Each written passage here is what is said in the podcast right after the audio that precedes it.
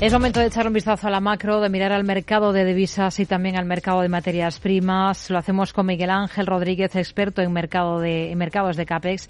¿Qué tal, Miguel Ángel? Buenas tardes. Hola, ¿qué tal? Muy buenas tardes. Bueno, es un día bastante flojo el de hoy en cuanto a referencias macroeconómicas, pero se van a ir animando las cosas a medida que avanzamos la semana, ¿no? Con el foco puesto en, esa, en ese dato de paro en Estados Unidos del próximo viernes, que va a ser quizás lo más relevante. ¿Qué va a vigilar? Va a vigilar en todo caso con mayor atención estos días. Sí, efectivamente, el dato de, empleo americano, el non-farm payroll, que se publica este viernes, quizás sea el. Bueno, hay dos. Eh, quizás este es uno de los más importantes. Un dato de empleo débil, o sea, una subida en la tasa de desempleo puede ser recibido positivamente por, por los mercados en tanto en cuanto pues puede anticipar, como ya anticipó el IPC, eh, subida menos agresiva de los tipos de interés. Pero el día anterior, el jueves, se publica la cifra de inflación preferida por la Reserva Federal, que es el gasto de consumo personal, en sus siglas en inglés PCE, y bueno, sobre todo la parte la subyacente, y esta también es, es, es muy importante, muy importante porque, bueno, de lo mismo de, de de reflejar alguna caída, alguna eh, eh, debilidad ¿no? En, en, el crecimiento de la inflación subyacente de esta medida, que como digo es la que sigue la Reserva Federal, pues también podría ser positivo y viceversa. ¿no? Entonces, estos dos son los datos, aparte de, bueno, también se publica esta semana el libro Beige del, del, de la Reserva Federal, que nos dará pues una visión un poco más eh, clara hmm. de cómo está evolucionando la economía de los distintos estados en Estados Unidos.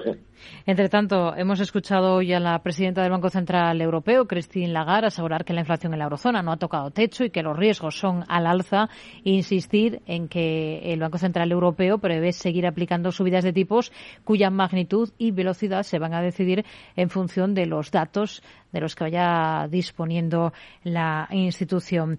Eh, hoy hemos escuchado hablar de tipos al consejero delegado de CaixaBank, Gonzalo Gortázar. Dice que quizás veamos el precio del dinero en Europa en niveles en torno al 4% para luchar precisamente contra, contra la inflación. Vamos a escucharle.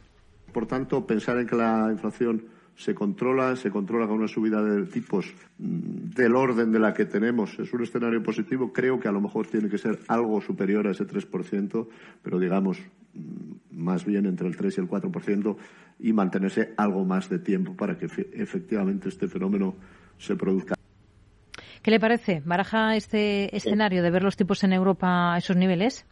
Sí, sí, por supuesto. Eh, eh, por varias razones. Una, evidentemente, bueno, es la lucha contra la inflación, aunque, aunque los propios miembros, incluso Lagarde del, del Banco Europeo, ya han reconocido que el tipo de inflación que existe en Europa, pues eh, pues no se va no se va a acabar pues ni siquiera con una desaceleración económica producida por la por la subida de tipos sino que dependen de otros factores como el precio del gas por ejemplo no pero bueno lo que sí que es importante es que el Banco Central Europeo siga el ritmo y se adecue a, las subidas. Para mantener eh, las subidas de la Reserva Federal tienen que mantener un, margen adecuado, entre otras cosas, para que el euro no se le desplome como ya se le desplomó ¿eh? y ahora está recuperándose un poco. Entonces, el, subidas del, del 3 eh, fácilmente, tres y medio, incluso el 4, sí, absolutamente de acuerdo con esto, sí. Hmm. El euro está tratando de consolidar el nivel de los 1,04 dólares, mientras que la libra pues está repuntando, cotizando al filo de esas referencias de 1,21. No sé qué espera de estas dos divisas a corto plazo, frente al dólar, ambas. Bueno, en el caso del euro, hoy hemos tenido un día un poco extraño. Ha subido, subió hasta niveles casi de 1,05, 1,0490, llegó a estar, luego ha retrocedido. Eh, vemos que los tipos de interés de, mercado, la centralidad de los bonos del bono alemán están manteniéndose altas, el diferencial de tipo de interés la está favoreciendo, por lo tanto, eh, con subidas como las que estamos hablando del Banco Europeo que se van a producir pues, posiblemente hasta un 75 puntos básicos, eh, a corto o medio plazo podemos verlo más alto, no podemos ver los niveles de 1,06, incluso 1,07. Lo mismo con la libra. La libra en este caso ya ha pasado todo el temporal este que hemos tenido político allí en, en el Reino Unido, se está recuperando en el caso de libra dólar por debilidad también del dólar, el dólar que posiblemente se siga debilitando en adelante, pues también una subida de esta índole en esta en este par, sí. Hmm.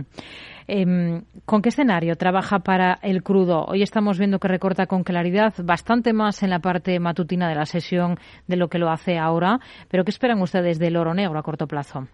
Sí, Bueno, veníamos viendo ya hace tiempo que por el tema de esa aceleración global del consumo, China está influyendo con el tema del COVID, ¿no? Eh, también es el principal consumidor de petróleo del mundo, ha roto niveles técnicos muy importantes y pensamos que todavía le quedan caídas en torno a, a 5 o 10 dólares más bajo. Es posible que lo veamos en el corto plazo en este escenario, sí. Hmm. ¿Y al oro, al metal brillante, con qué ojos mira? Pues el oro se mantiene eh, demandado, o sea, se mantiene sostenido, mejor dicho, más que demandado, pero aquí lo que lo que influye en el oro es la cotización del dólar, es oro dólar, en la cotización que estamos viendo, onza de, de oro por dólar, en, cuanto el dólar se debilita, pues el efecto de correlación inversa influye y posiblemente veamos niveles más altos del oro sin que veamos un rally, o sea, una subida de estas como las que veíamos anteriormente por eh, temas de, de, activo refugio y esto, sino simplemente por la correlación inversa con el con el dólar, pues veamos niveles por encima de 1.800, incluso bastante más alto hmm. en el año que viene eh, del oro, ¿no? La onza contra el dólar, sí. Pues nos estamos pendientes de ver toda la evolución de estos activos. Eh, Miguel Ángel eh, Rodríguez de CAPEX, gracias como siempre por su análisis con nosotros. Muy buenas tardes. Buenas tardes, muchas gracias.